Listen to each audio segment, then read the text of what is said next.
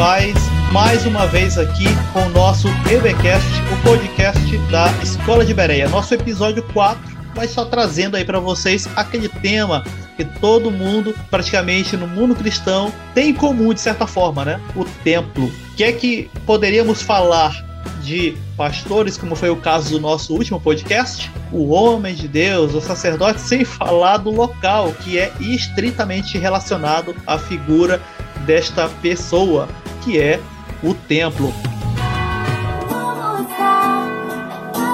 E aí, irmão Felipe, o que é que você está dizendo para nós em relação ao nosso tema de hoje? Graça e paz a todos os irmãos. É, quando a gente fala em igreja, eu sempre costumo dizer que a primeira coisa que vem à nossa cabeça é um templo. A gente pode até fazer esse teste.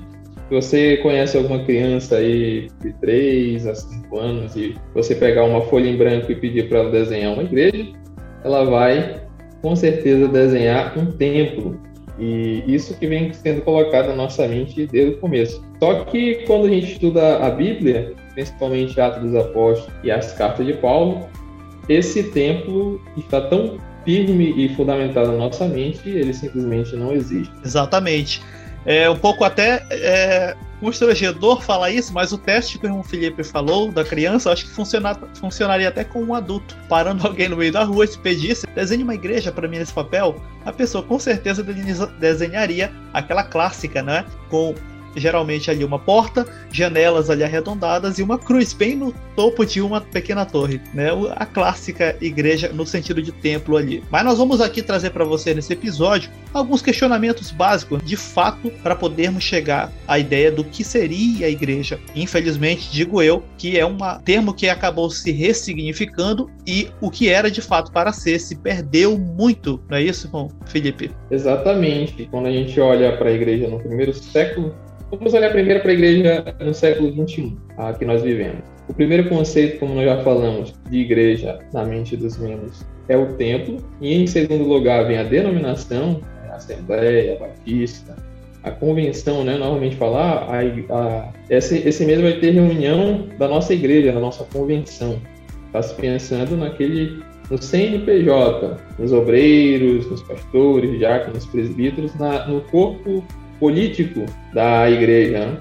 E, em último lugar, quando se pensa em igreja, é, se coloca o que de fato é, o que nós de fato vimos nas Escrituras, em, como eu falei, em Atos Apóstolos, nas cartas, nas epístolas é, dos apóstolos, né, que é o corpo místico de Cristo. Exatamente. Eu tenho aqui algumas passagens que os irmãos geralmente usam bastante é, nós temos 1 Coríntios 3,16, Gálatas 6,10, Hebreus 3,5, 1 Timóteo 3,15, 1 Pedro 2,5, 4,17. São passagens que referem-se sempre ao povo de Deus e quando as pessoas elas olham para essas passagens, elas querem ver a igreja no sentido de denominação inclusive até imaginando como era aquele templo que os irmãos congregavam. Mas aqui vem uma novidade para você, de repente, irmão aí que é novo na fé, ainda está começando, não existia exatamente um templo é, de alvenaria, um templo de pedra, né? Mas nós vamos mostrar para você aqui um pouco, né, no nossa reflexão do episódio,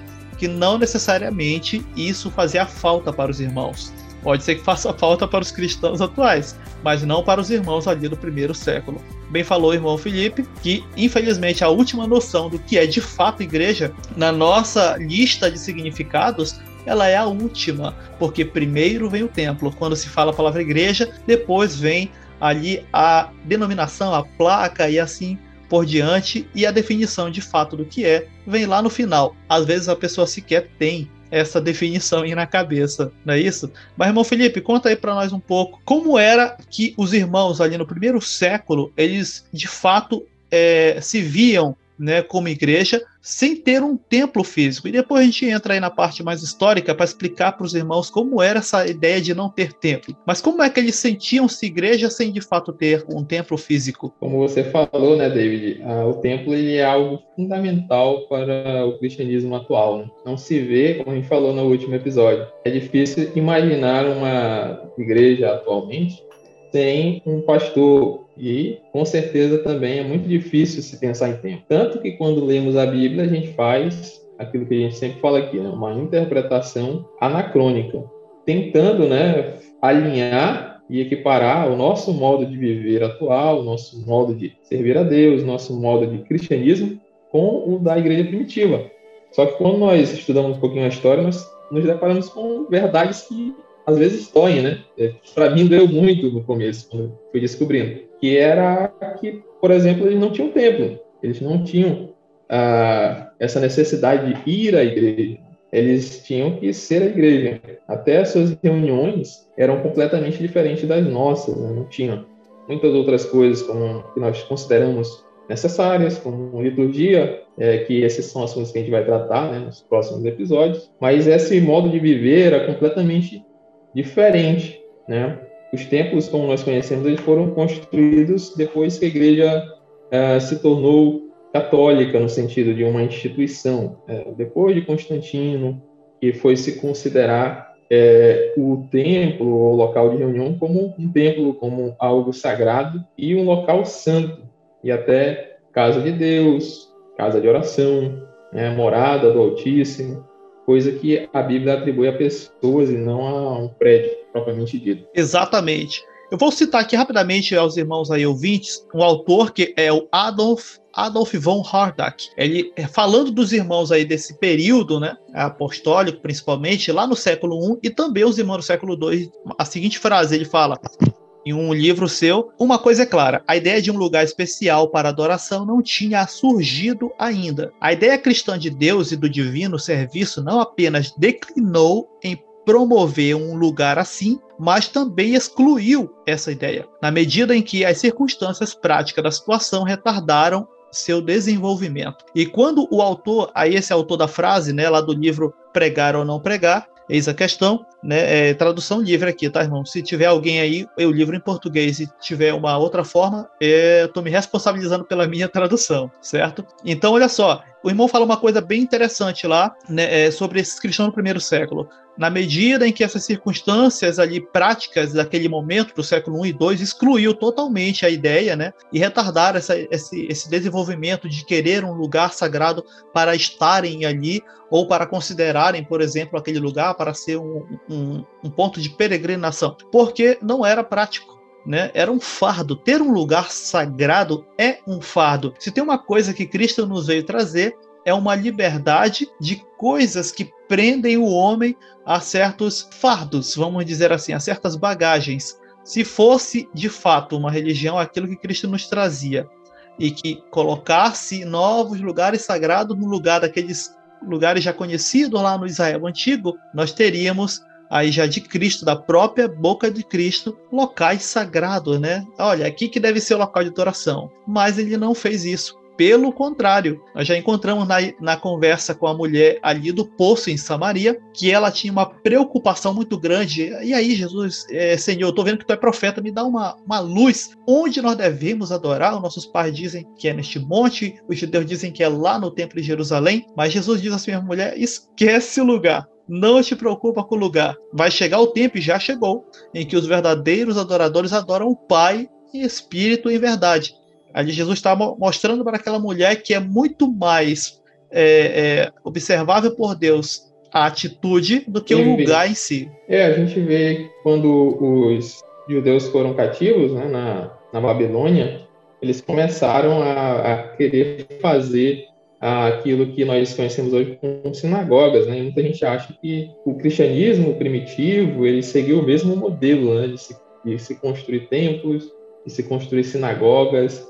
E ah, nós temos o templo de Jerusalém, né? Alguém, algum irmão pode pensar que Pedro ia orar na hora nona com João, tal, mas esse templo ele não é um templo cristão, ele é um templo judaico, tanto que eles mesmos foram expulsos de lá pelas autoridades e eles não tinham essa necessidade, né?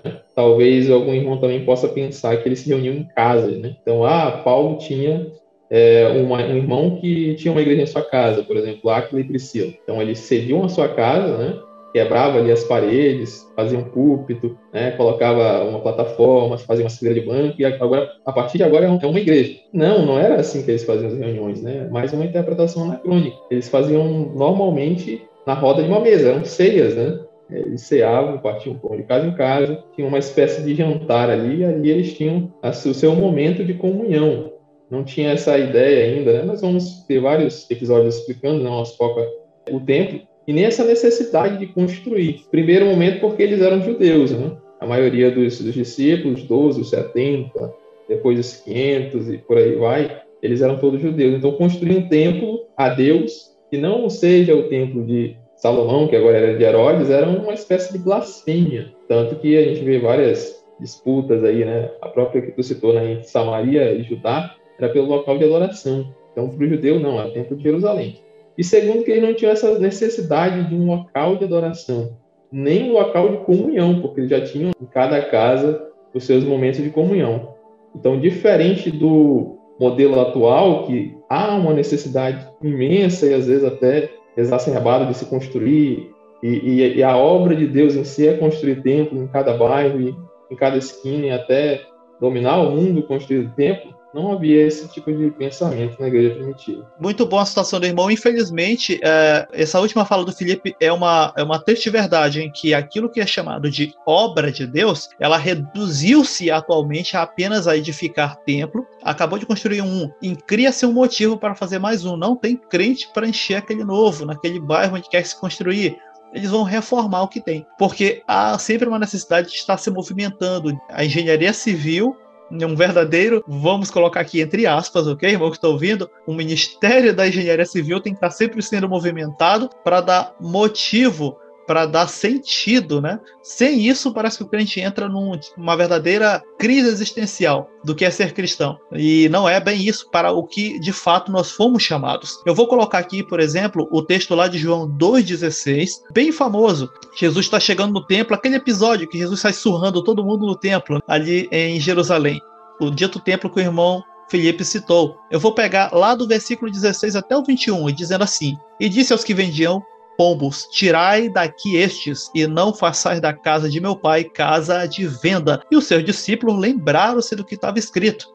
O zelo da tua casa me devorou. Em algumas traduções aí, o zelo da tua casa me consumiu. É, e respondiam né, os judeus aí para Jesus. Que sinal nos mostra para poder fazer isso, né? Expulsando-os dali. Jesus disse: derrubem este templo e em três dias eu o levantarei. E aí então disseram aí os judeus: em 42 anos foi edificado este templo. E tu vai levantar em três. Mas aí o próprio texto bíblico, lá no versículo 21, diz: Mas ele falava do templo do seu corpo. Ou seja, enquanto que os judeus ali, os vendilhões, estavam falando, sempre referindo-se ao templo de pedra, né, o templo ali de Herodes, no caso, Jesus já falava em referência a um templo de verdade que era o seu corpo. Ou seja, o templo que ele falava em derrubar era o seu corpo. E algum, eu sei que alguns irmãos cristãos atuais, atuais e que estão ouvindo aqui o nosso episódio vão dizer: mas Jesus teve um zelo, né? Porque ele foi lá, expulsou os vendilhões. Irmão, entenda: o zelo não era com a pedra em si, a edificação em si. O zelo era com a atitude de veneração que estava sendo feita ali e que movimentava todo um tipo de mercado ali. Era isso que era de fato o zelo de Cristo. Tanto prova que quando ele fala em derrubar o templo, ele está falando já da forma mística da coisa, o seu corpo em si. Ele não está de fato tendo um zelo pelo local ali sagrado, né? Templo de Jerusalém. A maior prova disso é que Deus simplesmente não se importou com o fato de aquele templo ter sido derrubado e até hoje os judeus não conseguiram reedificá-lo novamente. É, a gente pode. Alguns consideram, na verdade, um castigo da parte de Deus, né? A destruição do templo em Jerusalém no ano 70. É, não queremos aqui entrar em detalhes políticos, mas todo, todo um embrolho político por trás, né? Mas é, o templo foi destruído. Então a gente pode dizer que até esse ano 70, os irmãos jerusaléns tinham o costume de ir ao templo para orar e tal, até porque eles eram judeus, né? estavam em Jerusalém. Mas caiu o tempo eles não sentiram a necessidade né, de construir, vamos aqui agora construir nosso templo a, Jesus, e aqui ele vai, todo a, a terra vai vir adorar aqui, como era em Jerusalém. Não, e diferente do que muitos pensam, né, é uma falácia que a gente tem que desmentir, né, eles eram pobres, né? ah, eles eram pobres, não tinham dinheiro, pra, não poderiam construir templo, não tinham propriedades. E lá em Atos 2, a gente vê o contrário, né? Em Atos 2, 3, 4 e 5. Né? Que eles tinham propriedades, inclusive eles vendiam essas propriedades, esses campos, depositavam aos pés dos apóstolos. Nós, nós, nós vemos que eles não tinham essa necessidade de construir, porque eles tinham condições, eles tinham local e poderiam vender as suas propriedades e construir um templo. Mas não, eles se preocupavam com, verdadeira, com a verdadeira obra de Deus, que era ajudar os pobres. Mas falando um pouco, né, David, sobre essa diferença entre congregação e denominação, o que você tem a nos dizer sobre isso? É muito comum, eu sei, na cabeça da maioria dos irmãos, essa confusão entre congregação e denominação. Para eles, tudo é igreja. Irmãos, vamos fazer uma rápida distinção. Congregação é composta por todos os irmãos que localmente podem ter contato, vamos dizer assim. E isso, de fato, de forma bíblica, ela pode ser composta por todos os irmãos que não necessariamente estão fazendo parte da mesma denominação, ok? E como eu falei, eu estou falando de forma bíblica, porque eu sei que na prática os irmãos que pertencem a diferentes denominações não querem, como diz aqui na nossa região, se cheirar, né? Todos os irmãos que localmente têm contato um com o outro e podem ter contato compõem o que nós chamaremos de congregação. A igreja que está, vamos aqui um exemplo, a igreja que está em Belém do Pará, a igreja que está em Manaus, a igreja que está em Belo Horizonte. Não necessariamente, eu falo, e por isso que eu falo biblicamente, porque na prática não acontece dessa forma. Os irmãos vão acabar meio que se estranhando, porque uns pertencem a uma denominação X e a outros a denominação Y. E eles não se veem de fato como congregação, porque a identificação de real deles está debaixo do rótulo, que é a denominação. Ou seja, as pessoas passam a ter como escudo, né, como broquel, vamos dizer assim, usando uma linguagem mais bíblica, o rótulo denominacional. Né? Ou seja, eles vão dizer eu pertenço à igreja X, ah, eu sou da igreja X, o outro é da igreja X. Eles localmente têm contato com o outro. Biblicamente, eles deveriam compor a congregação daquela cidade, daquela localidade, mas não se veem assim. E a desunião acaba prevalecendo, porque primeiro vem a defesa da placa denominacional, depois a identificação como irmãos em Cristo. Ah, irmão, não é assim. Irmão, pelo amor de Deus, eu nasci no meio evangélico, você que me ouve de repente diz que não. Eu sei que é assim. E mesmo aqueles irmãos que converteram-se há pouco tempo, né, a, ao mundo evangélico, vamos dizer assim, eu não vou nem dizer converteu-se a Cristo, é, também já perceberam que é assim. Primeiro vem a defesa da placa denominacional, a identidade, certo, denominacional, ela prevalece sobre a identidade congregacional. Eu olho para aquele irmão da minha localidade, se eu reconheço como irmão na fé, às vezes eu já não vou com ele, não o convido, não interajo tanto, porque ele simplesmente não é da minha denominação. Infelizmente acontece dessa forma. Daí a diferença: congregação denominação, ou seja, a denominação é a coisa jurídica, né? É o nome em si, o CNPJ, a placa. A congregação é as pessoas daquela localidade que têm contato um com o outro, mas que infelizmente são divididos pelas placas denominacionais. Então, tu quer dizer que lá em Apocalipse, aquelas sete igrejas de Apocalipse não são denominações? Exatamente. Eu sei que é uma das, um dos argumentos maiores que se são, é, são usados na hora de fazer a defesa das denominações. Já vi pessoas aí de grandes nomes irem para a TV e falarem isso mas só que ali é apenas uma identificação para os irmãos de determinadas localidades.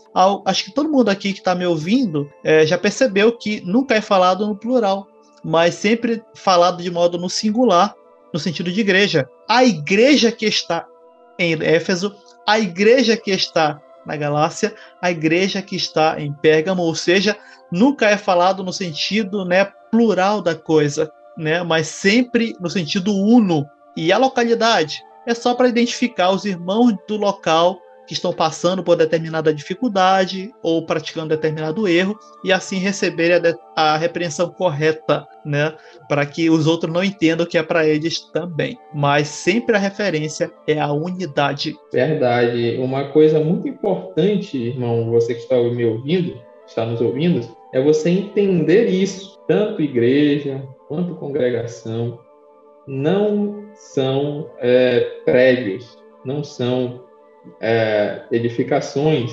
igreja sempre está se relacionada a pessoas, a união de pessoas. Congregação também. Você, vê, você vai ver sempre na Bíblia é, essa, esse termo, né? Seja no grego ou no hebraico, né? Carral, no caso de igreja, eclesia, é, sinagoga, sempre relacionado a pessoas, pessoas se reunindo, né? Para algum é, objetivo e nunca um prédio. Né? Às vezes você pode pensar, não, tudo bem, eu sei disso, mas não faz mal eu chamar o meu prédio de igreja, né? ou a minha a placa lá, a minha convenção de igreja. Faz mal sim, porque você está chamando uma coisa pelaquilo que ela não é, né? E você acaba trazendo esse atributos que deveriam ser só do corpo de Cristo, só das pessoas, né? Como casa de Deus, né? Aquele prédio né? Por mais bonito que seja, luxuoso ou simples, né? Alguns gostam de, de congregações simples, com bancos rústicos, às vezes a luz de velas, né? Tem muita congregação no interior. Por mais que seja bonito ou feio ou luxuoso, não é casa de Deus. Não é um local santo, não é morada do Altíssimo. Isso aí tudo você tem que crer nisso, né? Você que recebeu o Espírito Santo de Deus, você é a casa de Deus. Você é o templo do Espírito Santo e não a casa, ou muito pior, né? Quando se chama a convenção de corpo de Cristo, né? Você tem que estar ligado ao corpo de Cristo, nisso nós concordamos, mas sempre se fala como se fosse uma denominação. Você tem que estar ligado à igreja evangélica falando de tal, senão você não ser salvo. Aí que acaba com tudo. Falando aí, para corroborar a fala do irmão Felipe, eu vou citar Atos 7, 47 ao 51, que é a fala aí, né, Estevão, e que diz o seguinte: ele está falando ali aos judeus, ainda lhe deram uma oportunidade de falar. Ali o Estevão não desperdiçou a oportunidade de anunciar-lhes o evangelho, segundo, no caso, a contextualização dos judeus. E dizia: E Salomão lhe edificou uma casa, mas o Altíssimo não habita em templos feitos por mãos de homens, como diz o profeta. O céu é o meu trono e a terra é o estrado dos meus pés. Que casa vocês podem me edificar? Diz o Senhor. O qual é o lugar do meu repouso? Porventura não fez a minha mão todas essas coisas? Homem de dura cerviz, incircunciso de coração e ouvido, vós sempre resistis ao Espírito Santo, assim vós sois como vossos pais. Lá em Atos 7, 47 ao 51 aí, foi o que eu li. E Estevão já fala isso, né? Tem gente que acha que só quem fala isso, né, é Paulo lá em Atos 17, aos atenienses. Mas eh, o Estevão já tinha isso, essa noção, e sabia muito bem que Deus não estava preso necessariamente a templos. Eh, olha só, irmão, que estava me ouvindo agora. Bota a tua cabecinha para pensar essa máquina maravilhosa que é o cérebro humano que eu sei que tu tem um igual ao meu. Pode não ter, de repente, o mesmo conteúdo e teve uma educação diferente, mas é igualzinho o meu com a mesma capacidade. É, o Deus que fez. Eu vou usar aqui as palavras de Paulo lá de Atos 17, eu vou fazer uma paráfrase, na verdade. O Deus que fez a terra, os céus, você que de repente gosta de biologia, de física e já viu como é que funciona um pouco das leis físicas, gravitação universal, a biologia para poder, né, as células gerarem energia, ciclo de Krebs, né, dentro da célula. Nossa, é um negócio incrível, maravilhoso. O Deus que criou toda essa engenharia biológica, física, você acha mesmo que ele precisa de uma casa feita de tijolos, cimento e vidro? E aço, mármore de Carrara. Gente, é, é, é reduzir Deus a praticamente um ídolo, um padroeiro local, como os pagãos faziam com seus deuses. Deu para entender? Ou seja, o Deus que fez tudo isso, ele literalmente não precisa de locais feitos por mãos humanas. O próprio apóstolo Paulo vai fazer, vai falar isso em Atos 17 aos atenienses porque Paulo vai andando pela cidade de Atenas e a arquitetura da cidade de Atenas, nós vemos hoje em dia, hoje em dia ali nos resquícios né, do que sobrou da antiguidade clássica ateniense, já é bonito. Imagina naquela época Paulo vendo aquilo como era de fato. E aí Paulo diz assim mesmo: Deus que fez tudo, tudo, a terra, os céus, é Ele quem dá todos a vida e a respiração. Ele não pode habitar em, em templos como esse, não lhe cabe né? E seria ridículo e um Deus medíocre se assim o coubesse. Então, é, é só para poder o irmão que está me ouvindo entender. Irmão, não é que eu estou falando para você simplesmente agora sair com uma picareta e sair quebrando os templos do teu bairro, não é isso. Mas é para que você entenda quem a quem você serve de fato. a quem realmente a grandiosidade do Deus a quem você diz que serve e que não pode ser contido em uma caixa de alvenaria chamada de templo, igreja, congregação. A casa é sua, Senhor. Casa Mostra seu peito. Esvazio de mim. Mas falando exatamente em templo, irmão Felipe, agora eu sei que o ouvinte vai se perguntar: mas aí, irmão, a gente congrega em templo, né? Constrói igreja, chama igreja de templo. Eu sei que o cristão ele faz uma mistura, né? É uma mistureba muito grande. Mas como é que então começou, já que nós estamos falando desde o início do episódio que os primeiros crentes da era apostólica do primeiro século, eles não tinham templos. Como é então que começou essa ideia de usar templos, né, locais sagrados? Como é que começa isso? Bom, ele começa como nós já falamos, né? Eles não tinham não que eles não tinham locais de reunião, né? Isso aí as pessoas podem se confundir. Eles se reuniam nas casas, mas as casas não tinham essa ideia de local sagrado, né? de casa de Deus. Eles entendiam que eles eram a casa de Deus. Isso que é talvez o, o ponto principal do episódio. É o que a gente quer, né? Que desça essa unção celestial assim na cabeça da pessoa e Entenda, eu sou a igreja, né? eu sou a casa de Deus, eu sou a morada do Espírito Santo e não um prédio, né? ou muito menos uma congregação, uma denominação. Né? E no caso, nós somos a congregação também. Mas começa quando a, a cessação do, da perseguição pelo Império Romano, né? Eles não eram proibidos, né? Alguns podem dizer, ah, mas eles não construíram templo porque eles eram perseguidos. Não, na verdade essa perseguição ela era, ela era periódica, né? não era todo tempo. Alguns governadores, imperadores, eles perseguiam muito fortemente, outros já eram mais brandos e eram também locais, né? Por exemplo, assim como a perseguição aos judeus. Os judeus, por exemplo, foram expulsos de Roma e junto com os cristãos também, que naquela época era tudo misturado, né? não se sabia muito bem. Tanto que Aquila e Priscila foram expulsos de lá, sendo cristão já e tudo. Então a perseguição ela era pontual, ela era em certas cidades, em certas regiões do império. Como eu falei, eles tinham essa possibilidade tanto de construir quanto em certos locais de, de ter a liberdade de culto. Né? Em certos lugares não, tinham que se reunir aonde dava, né? Em calabouços, em cemitérios. Então nunca foi o local nunca foi a, as paredes, não era isso que fazia eles serem a igreja, né? e sim a fé em Cristo. Isso deveria ser o nosso ponto fundamental, né? o fundamento sempre deve ser Cristo. Mas quando a igreja começou, ou melhor, parou de ser perseguida, né, com Constantino, ali através de seus decretos, começando no, século, no ano 313, eles passaram a ter a liberdade de culto, e com o tempo, né, começou a, a se entrar, né, já citamos no último episódio, tivemos concílios ecumênicos patrocinados pelo Império, Constantino foi ali ajeitando né, a, a religião para se tornar a religião do Império. É, não é ele que é, torna né, a religião oficial do Império, Teodósio, lá, um tempo depois, mas ele começa já a, as bases, né? E com isso eles começam a construir templos né, suntuosos e tudo, até porque era a religião do imperador. Né? Pense, nós vemos uma, uma citação de um ajuntamento lá em Tiago, né? um ajuntamento bem assim pobre, né? É, com estrado, tanto que Paulo é, Tiago diz que alguém sentava no estrado, não uma casa mesmo. Imagina só um imperador entrando numa casa qualquer e se assentando ali para fazer uma reunião, um ajuntamento. Não tinha como, né? Tinha que ser algo esplendoroso. Então começaram a se construir capelas, catedrais gigantescas e para piorar no modelo romano. Então é esse modelo que nós temos, né?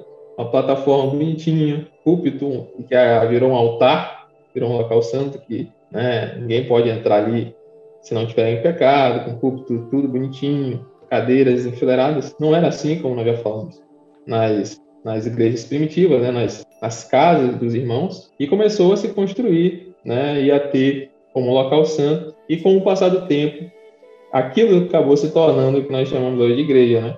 Então deveria ser um local de reunião da igreja. O irmão Felipe falou bem é, em citar esses detalhes, porque é bem triste quando não somente o templo, mas como partes dentro do chamado agora templo cristão vai ganhar significados que infelizmente arrancam, né, de fato daquilo que é o todo o templo, noção de templo que era para existir na igreja era da unidade que os crentes formavam ao redor da pessoa do Cristo que eles pregavam, do Jesus que eles anunciavam, porque Cristo era a razão pela qual todos identificavam-se como co-iguais. É, é, essa razão os unia que inclusive eu sei que aí tem gente que está me ouvindo gosta né, do português e, é, e manja de sinônimos e os unia, ou seja, os ajuntava, os congregava ao redor desta ideia de ver na pessoa de Jesus de Nazaré o Salvador, o Filho de Deus encarnado, e isto era o suficiente para reuni-los em volta de um firme fundamento. E eu estou dizendo isso exatamente por quê? Porque fazendo assim, as pessoas agora em Cristo, constituíam-se elas mesmas pedras vivas que constituíam assim a casa de Deus. E vamos lá reforçar, porque eu sei que a ideia do templo físico está forte na mente do ouvinte. Constitu constituíam assim a casa de Deus, ou seja, a reunião dos crentes era a casa em si.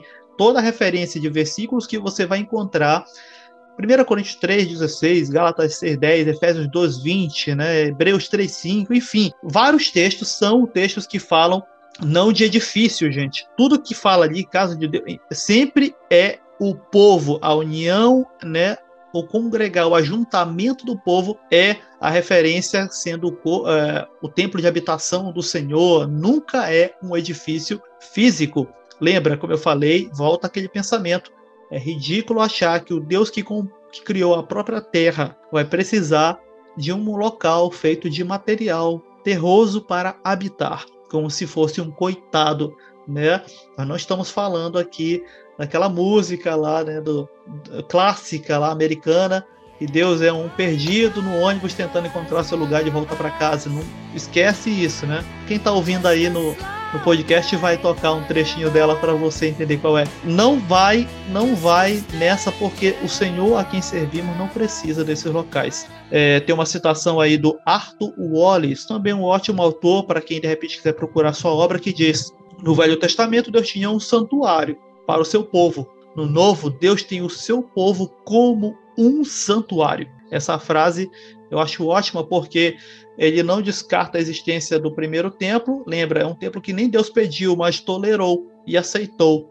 E inclusive era o único local que ele considerava para pôr o seu nome. O único, não existia vários templos de Israel, gente, era só aquele templo mesmo e acabou. Isso porque ele seguia ainda o modelo ali do tabernáculo. Mas o Novo Testamento esquece aquele templo. No Novo Testamento, o povo se torna o próprio santuário, porque é cada um de nós crentes como se fôssemos pedras vivas. Nós não podemos construir um humano, mas o Senhor pode, através do milagre da concepção.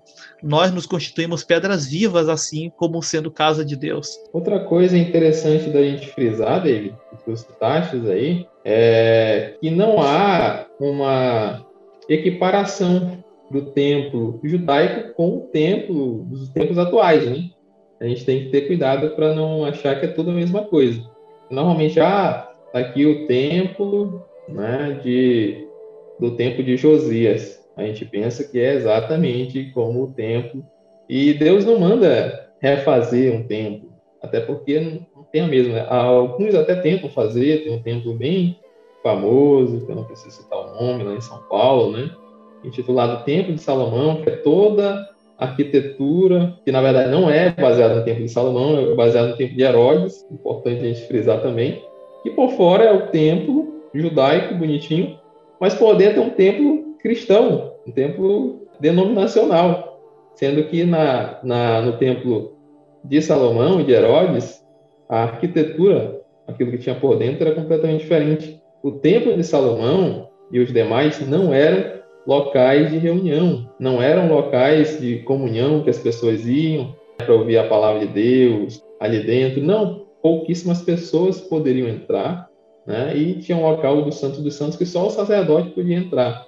Então é interessante a gente citar e saber diferenciar quando a gente lê o templo quase 99,9% das vezes está se referindo ao templo judaico e nunca a um templo que os apóstolos foram lá e construíram. E fique bem claro e bem enfatizado isso aí que o irmão Felipe falou. Quando os apóstolos iam ao templo, irmãos, eles não estavam indo para culto, eles não estavam indo congregar, como é chamado atualmente. Eles estavam indo fazer exatamente aquilo que como os judeus faziam, né? Tinham momentos ali de oração e eles aproveitavam para indo naquele ponto, pregavam no templo. Mas, é, o irmão Felipe falou uma boa verdade, inclusive por causa desse ato de estarem indo lá para a porta e aproveitavam, o povo estava ali ao redor para pregar, para anunciar a Cristo, para falar do Evangelho, eles chegaram a ser expulsos de lá, vão embora daqui, você só vem para cá, né, desvirtuar.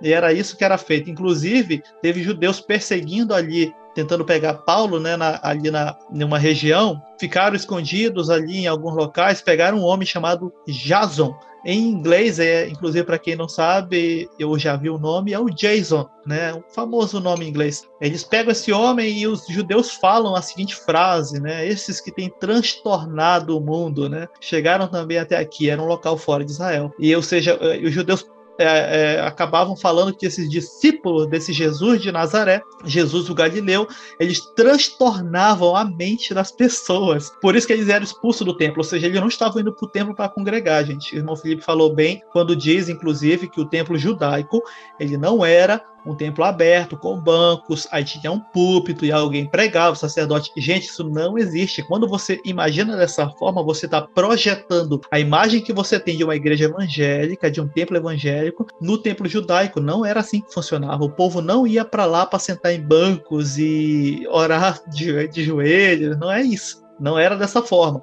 É, eu sei que a falta de embasamento histórico para muitos irmãos mais simples de mente faz eles imaginarem que o templo judaico era assim. Tinha um púlpito, né? Tinha pregação. E, gente, não era assim, certo? Eu sei que dá trabalho, mas se você puder, pegue algum material, procure saber como era que funcionava toda a liturgia do templo judaico, ou as idas ali, os espaços do templo e quem adentrava cada espaço do templo. Procure dar uma estudada, que vai te dar uma esclarecida sobre esse tema aí. Enche esse lugar! Enche esse mas falando aí, ainda continuando no nosso tópico sobre como o, o crente atual ele vê a questão do corpo de Cristo em relação ao templo é um pouco preocupante porque nós vamos ter pessoas que olham para o templo de pedra, o templo de tijolos e cimento e concreto e dizem que ali é a casa de Deus. E acabei de falar anteriormente que nós somos as pedras vivas que compõem o templo que Deus habita. E é um pouco triste a gente perceber que, de modo massivo, dentro do cristianismo, as pessoas literalmente esvaziaram o sentido de serem elas templo e jogaram em uma habitação feita de alvenaria. O que tu dizes, Felipe, sobre isso? O como isso no cristianismo moderno, infelizmente, não ajuda em nada mas prejudica muito. É, houve uma ressignificação né, com o passar do tempo. Né? Depois que começaram a se construir o templo, tudo veio muito de forma muito lenta. Né? É, havia uns irmãos simples, né? alguns eram muito ricos, né? mas era, no começo até que eram bastante, né? a gente vê Lídia, tem vários irmãos que têm bastante condições, né? os próprios Ananias Safira, Barnabé, etc. Mas na época de Constantino era muita gente pobre a maioria era pobre, até os ricos eram confiscados seus bens em certo tempo, né? Então ficavam pobres, querendo ou não. Então, é, com o tempo eles começaram, começou a ser é, ressignificado essa ideia, né? De que eles eram a casa de Deus, que eles eram o templo. Começou então a, ao parar de ser igreja, né? Somos a igreja, até aquilo que nós chamamos de ir à igreja, né? Vamos à igreja, muito com os pais da igreja, que a gente acabou de dizer, né? Ele com seus escritos começaram a falar, vamos à igreja, e depois com o tempo começaram a, a colocar é, datas específicas né, no calendário para ir à igreja, roupas né, para se ir à igreja, e é sempre é, o cristianismo todo voltado a frequentar templo, isso até hoje, né? Os reformadores não mudaram, começa, continuaram né? A gente fala até que houveram muitas coisas boas né, dos, dos reformados, mas tudo aquilo que eles deixaram é, de criticar e de buscar uma reforma, acabou se fixando mais, né? O momento correto para se quebrar muito dos paradigmas era a reforma. Então, a partir do momento que eles confirmam né, doutrinas e práticas, aquilo fica basicamente eterno e dificilmente alguém vai conseguir reverter isso, né? Nós vemos atualmente isso, né? essa ideia de sempre ir à igreja, sempre chamar o templo de igreja, e com o passar do tempo, né? A ideia também de que a denominação ou instituição é a igreja, né? vem muito da, da igreja católica, né? A igreja é, oriental também, as igrejas orientais da, da Síria, de Constantinopla, né? A igreja cópita e etc., né? Que começam a chamar a, a reunião de, de instituições de igreja e fora dela não há salvação, começaram a excomungar pessoas e até hoje nós vemos, né, na mente de muita gente, há essa necessidade de estar afiliado a uma denominação para ser membro do corpo de Cristo. Você tem que seguir uma autoridade espiritual, você tem que estar cadastrado, né? Seu nome tem que estar arrolado nos céus. Até esse versículo que é tirado completamente do contexto, né? Quando você faz parte de uma denominação aqui, o seu nome é escrito no céu e a partir de agora você passa a ser membro do corpo de Cristo. Né? Até essa ideia de alegrei-me quando me disseram vamos à casa do Senhor. Não foi uma interpretação que foi pegada né, do Antigo Testamento, os apóstolos viram, ó, nós temos que ter uma casa do Senhor para ir. Mas não, foi se construído o primeiro templo, e depois para se fomentar, para se dar uma base bíblica, para o frequentar, aí que se pegou esse versículo lá do Antigo Testamento, falou, ah, temos que ir para a casa do Senhor, né? Tá, estamos baseados na, na, antiga aliança, né? Que não é coisa boa, né, para gente, mas para a época valia como uma desculpa. Infelizmente é muito usado esse texto, né? Vamos alegrei-me quando me disseram vamos à casa do Senhor. Quem nunca viu aquele status, né, de WhatsApp em que o irmão coloca ali, né, todo arrumadinho na frente do espelho, tira uma foto e coloca este belo versículo lá do Velho Testamento.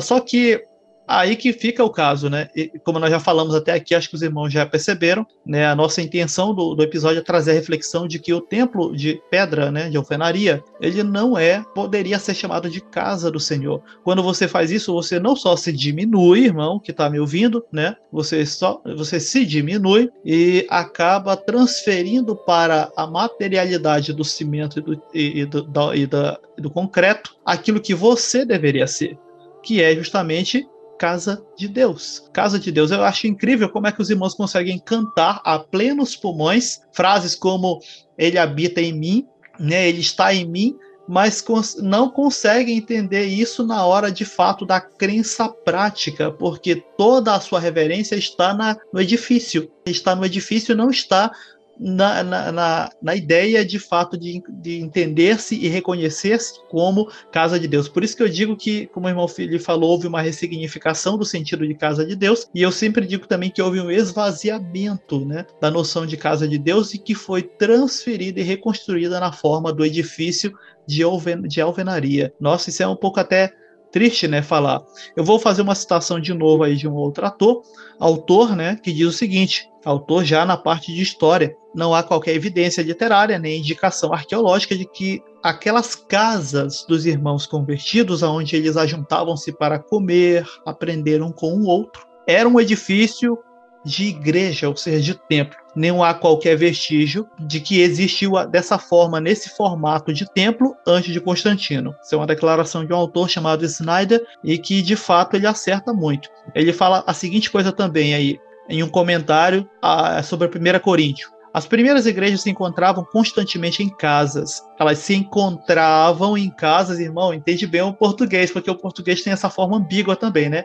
Ah, irmão, David acabou de falar que elas estavam nas casas das igrejas. Não, encontravam-se, irmão. Eles iam para as casas para encontrarem-se lá. As casas que tinham mais espaço, tinham salões amplos, os irmãos ajeitavam-se para irem até lá. E assim eles, congregando, ajuntando-se nessas casas, compartilhavam comiam junto, né, e aprendiam junto. Era a forma de manter aí um certo filtro contra as heresias, contra as ideias que estavam e sempre constantemente invadindo ali a mente e o coração dos irmãos. Que fique bem claro, o congregar, o ajuntar-se para comer junto, para aprender junto, era uma forma de defesa.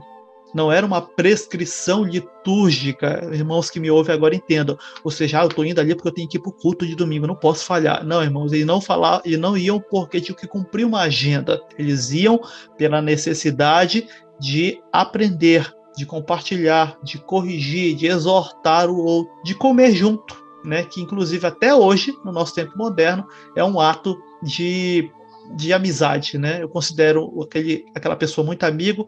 Vem comer comigo lá na minha casa, né? É, ceia de Natal ou um jantar de domingo, um almoço de domingo. Ou seja, era eles faziam isso promovendo assim aquilo que eles tinham em comum, a comunhão. É outra coisa interessante, né? Que não precisava ser num local só. A igreja em Jerusalém, ah, a igreja em Jerusalém se reunia então tinha que ter um local gigantesco para todo mundo estar tá reunido. Não. Né? Eram uns irmãos numa casa, até porque eram né, locais de ceia, né? um cenáculo. Até, até tenho um testemunho para contar aí, coloca uma, uma música de, de emocionante. Ilustra muito bem essa, essa nossa trava mental. Né? Eu sempre, quando eu li é, Atos dos Apóstolos 2, né, quando fala da descida, quando diz, né, estavam todos reunidos num, num local, o Espírito Santo encheu toda a casa em que estavam assentados. Né? Eu sempre li essa casa como sendo uma igreja, né? Sempre estava na minha mente. Casa é um templo, principalmente quando se fala em, é, no contexto espiritual, casa sempre é uma igreja, um templo, bonitinho, com o pastor na ponta. E quando eu fui estudar um pouquinho, eu percebi que eles estavam num cenáculo, que é o local da ceia. E aí aquela minha mente explodiu. Eu falei, meu Deus, eu estou lendo casa, C-A-S-A. O português, bonitinho, eu sei que é uma casa, mas a, a minha leitura é tão anacrônica, é, tá tão deturpada os conceitos na minha mente que eu estou lendo casa, mas eu não estou compreendendo que é uma casa, é né, um local de morada. Eles estavam ali é, na casa de Tiago, né, no mesmo lugar que eles estavam antes. A gente pode ler o, o capítulo primeiro, né, que eles procuraram um cenáculo, e eles estavam ali, né, e desceu numa casa, num local de reunião. Então é um testemunho muito interessante para a gente entender como às vezes a gente está lendo o texto com todas as letras, as sílabas, a nossa captação do, dos sinais diacríticos ali está perfeita, mas há uma trava na mente que não impede a gente de entender o texto. Né? Então a gente olha para trás e vê, não, então todo mundo tinha que ter um local para todo mundo estar tá no mesmo, debaixo do mesmo teto. E comunhão não é isso, até porque não era momento de comunhão, não era só aquele. Né, só, eles não se reuniam para ter comunhão. Eles tinham comunhão e o resultado dessa comunhão era o se reunir à noite, mas eles tinham comunhão diária, comunhão no mercado, né, nas ruas, eles estavam sempre reunidos e tinham comunhão. E também nas suas refeições, né? Não, é, não, não era só naquele momento, como a gente vê, por exemplo, em vários locais, né? Que os irmãos estão ali, às vezes do lado, né? Trocam os seus cálices no momento da ceia, mas na rua, qual é o teu nome? Às vezes da paz do Senhor, às vezes eu te vi lá no, no culto, mas eu não sei quem você é, não sei onde você mora, não te conheço e a comunhão que deveria existir não há de fato. Somos casa de Deus.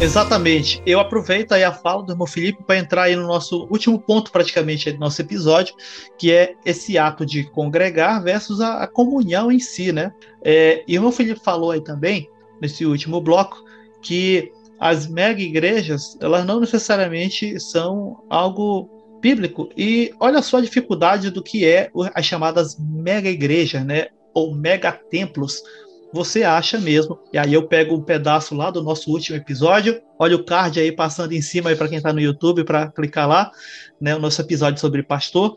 Você acha mesmo que um pastor, uma pessoa que está ali, pode ter até 10, vai conseguir gerenciar, ajudar, guiar, né, pastorear duas mil pessoas ali ajuntadas dentro de um templo, a gente sabe muito bem que isso é humanamente impossível. Eu tenho, por exemplo, sou professor da rede pública e eu tenho 417 alunos.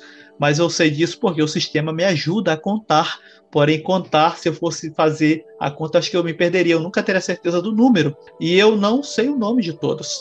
E eu sei uma, eu sou uma pessoa que tem uma memória até que realmente muito boa, mas eu não sei o número de todos. E nesse período da pandemia, que nós ficamos um pouco aí longe, né, é, atendendo sempre pela internet, quando eu cheguei a, a revê-los agora presencialmente, eu até estranhei alguns, porque aqueles meninos do sexto ano, de 10 anos de idade, agora tem 12, e eles mudaram muito a fisionomia. E eu fiquei olhando assim, aí eu perguntei, tu é meu aluno do nono? Eu falei, não, professor, eu sou aluno do sétimo, porque estava no, no, no, sexto ano na, na, pandemia e agora e eu fiquei olhando, né? E ou seja, agora imagina alguém é, vai tentar gerenciar, cuidar e guiar de duas mil, três mil pessoas. Gente, mega templo é só um marketing.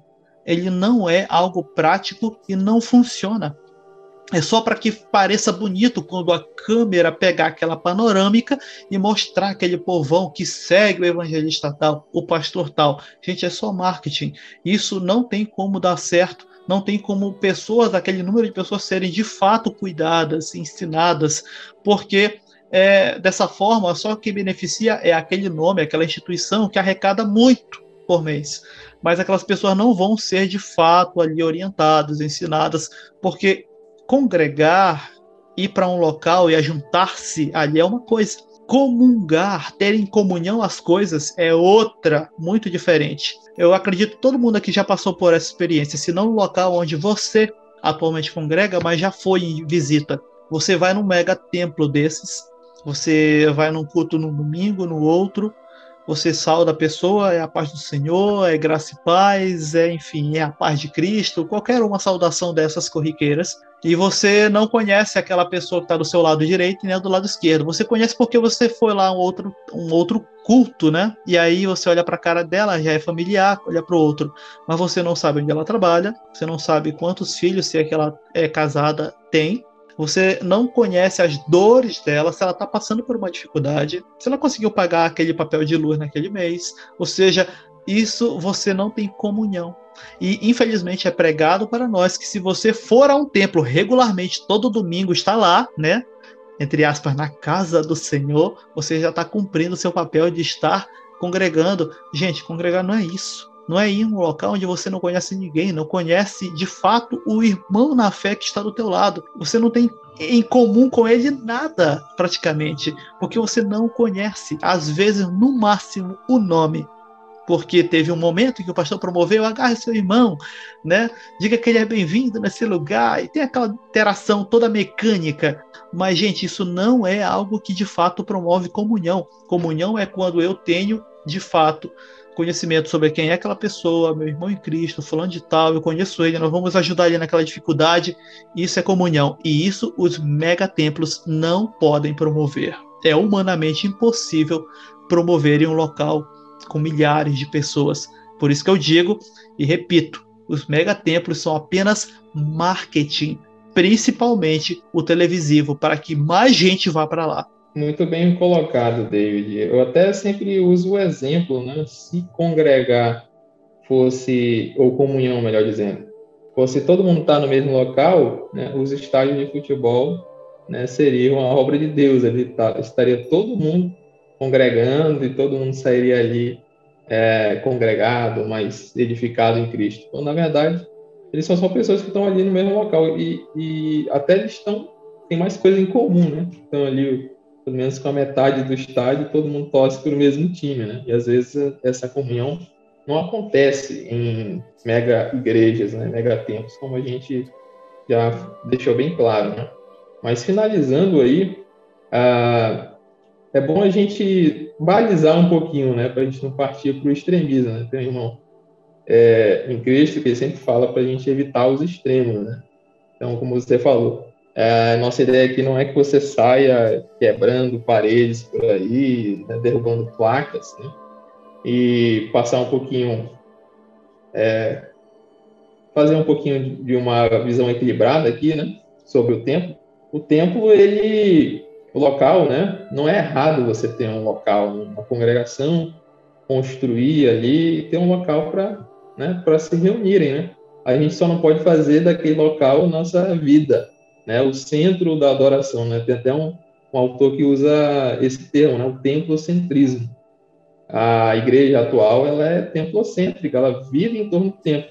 Inclusive, nós passamos agora numa pandemia, onde os templos foram fechados, e muita gente ficou assim horrorizada e se sentindo sem saber o que fazer, né? Assim, quase que entrando em depressão, porque toda a vida dela estava centrada em um templo. E é até o momento assim que eu digo até que é de Deus para a gente parar e, e, e, refletir um pouco, né? Até onde estamos idolatrando o templo, né?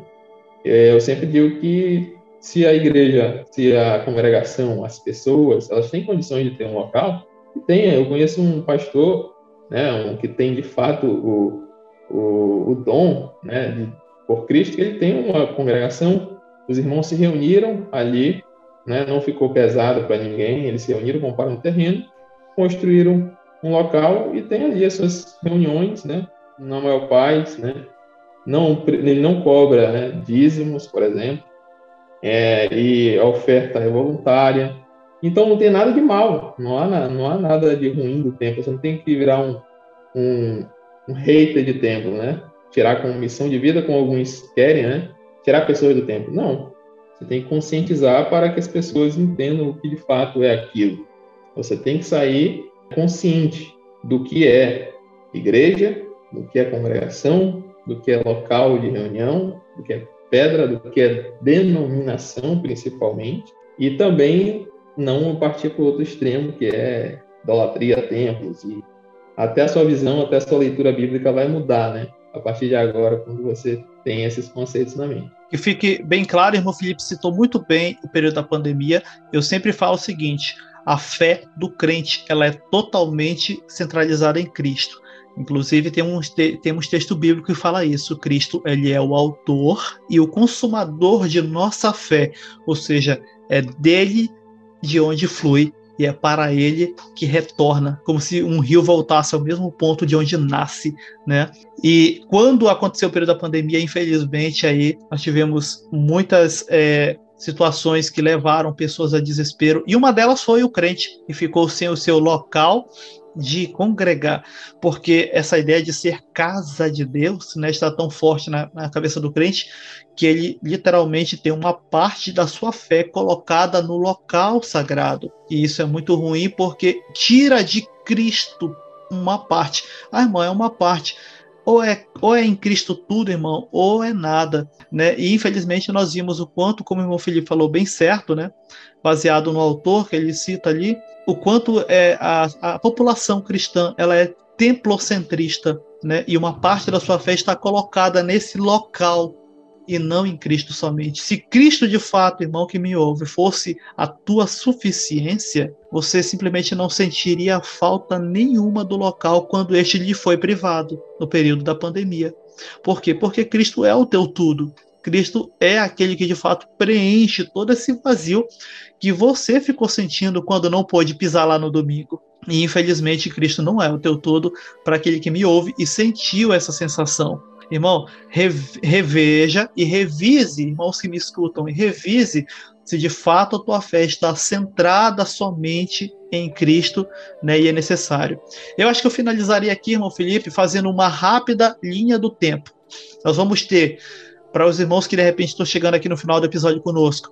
Nós vamos ter os irmãos no primeiro século sendo salvos em Cristo e eles se viam um ao outro como de fato a, a, o corpo que compunha o templo casa de Deus, né? Eles viam um ao outro, eles não tinham um local sagrado, né? Eles reuniam-se para se auto-instruírem, né? Exortarem um ao outro e assim promover comunhão, né? Ou seja, terem tudo em comum, é, irmão Felipe até citou os exemplos, vendia um terreno para socorrer a necessidade dos irmãos mais necessitados, enfim. Quando nós vamos chegando ali no século III, o, infelizmente vamos ter a igreja se aproximando do Império Romano, e no século IV isso é consolidado com, vamos dizer assim, a adesão de um imperador, que é o Constantino, ao cristianismo e fazendo assim com que os irmãos acabem é, fazendo até usos, inclusive, né, de locais de reunião que antes eram pagãos. E mais para frente, um, dois séculos depois, nós vamos ter os cristãos transformando esses locais de reuniões em templos que seriam de fato cristãos. E começa a partir daí construir toda a ideia ao redor daqueles locais de reunião, os templos, né? Não havia mais essa ida à casa de irmãos. E Posteriormente, né, vai se chamar esses locais de casa de Deus, ou seja, Deus habita naquela casa, indo totalmente contra as pregações de Estevão, de Paulo, né, que alertavam que Deus não habitava em templos feitos por mãos de homem. Ele habita sim em templos que foi ele mesmo quem fez, porque o homem não pode servir a Deus com suas mãos.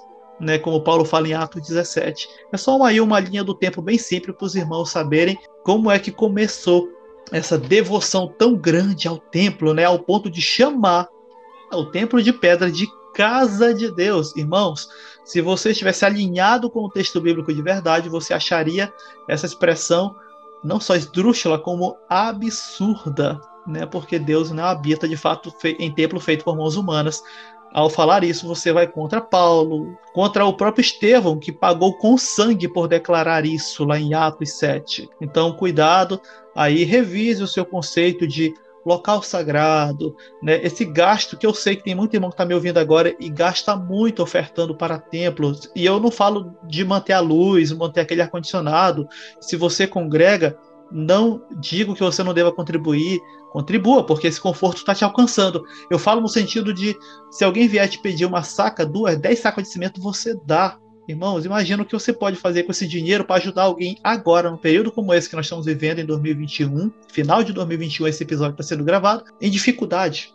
A comida né, é algo básico que está faltando na casa de muita gente. E infelizmente eu posso falar aqui com um pouco de vergonha que na minha localidade, apesar de ter gente precisando, está se gastando exatamente agora com um novo templo. E o antigo nem chegou a encher, mas está se gastando porque infelizmente isso se tornou, como eu falei anteriormente, uma parte da fé dos irmãos e não é mais só Cristo somente. É isso mesmo, David. É bom a gente não mudar esse propósito, né? a gente entender é, o tempo, né, o local de reunião, as instituições, a denominação em si, a gente pode ah, é do diabo, né?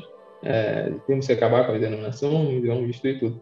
Não, mas é bom a gente diferenciar né, o que é obra de Deus, de fato, e o que é obra humana. Tanto a denominação quanto os tempos são obra humana. Né? Quer ter o conforto? Né? Você quer ter o ar-condicionado? É, é seu, é tudo. Né? Pague, compre, né? E desde que não fique pesado para ninguém, né? A gente poderia seguir esse conceito bíblico, né? Se a igreja pode, que pague, né? É sempre a igreja que constrói o templo, né? A igreja que se reúne para adorar a Deus, a igreja que faz isso e aquilo, e não, é, não são esses elementos, né? Isso é obra humana. Quando a igreja se reúne e constrói um local para se para estar ali, né, reunido, ela está fazendo uma obra humana. Quando ela se, se reúne, vai lá e cria um CNPJ, é uma obra humana. Aquilo não é obra de Deus.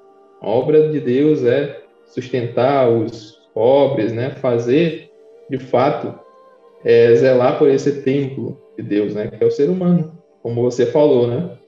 É muito mais louvável para Deus que você contribua com uma pessoa que está precisando do que né, comprar tijolo, cimento, né, e areia, né? A obra de Deus ela é diferente disso. Exatamente isso aí, irmão Felipe.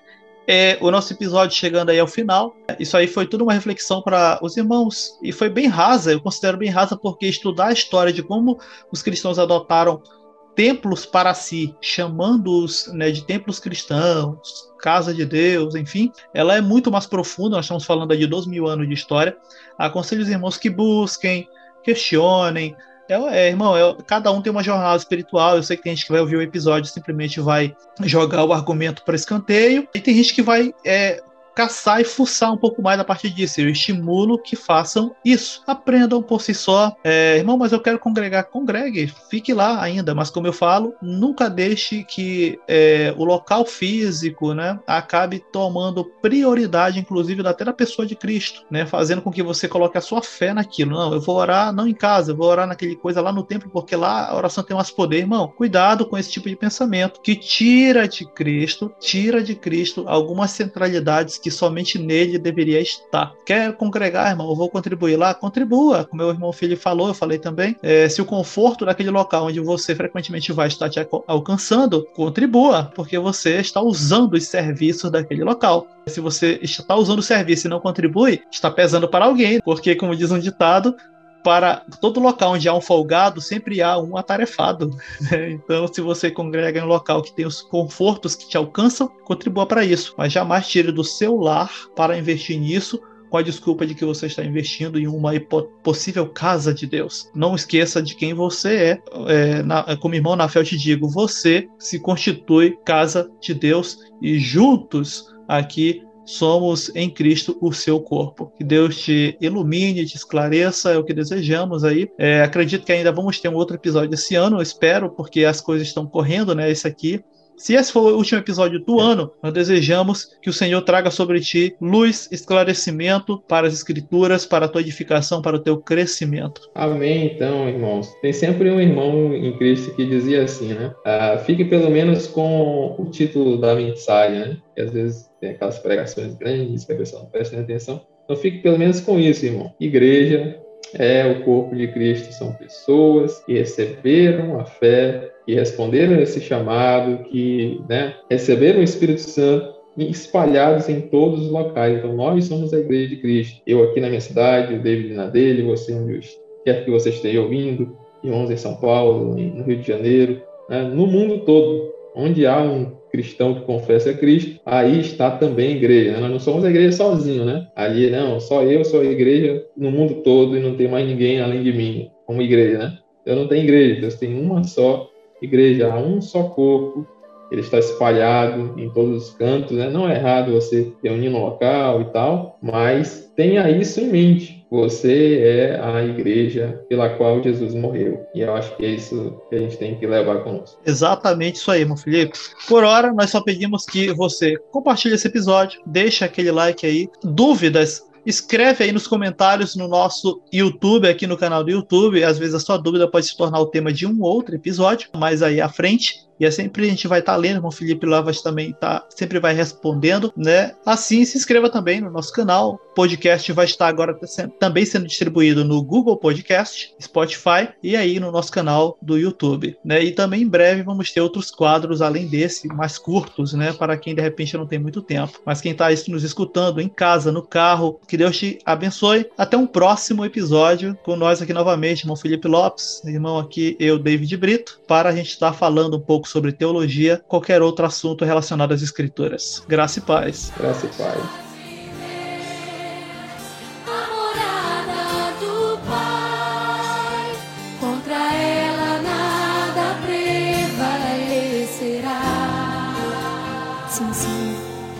Somos um no Senhor, somos povo de Deus, tua igreja resplandecerá.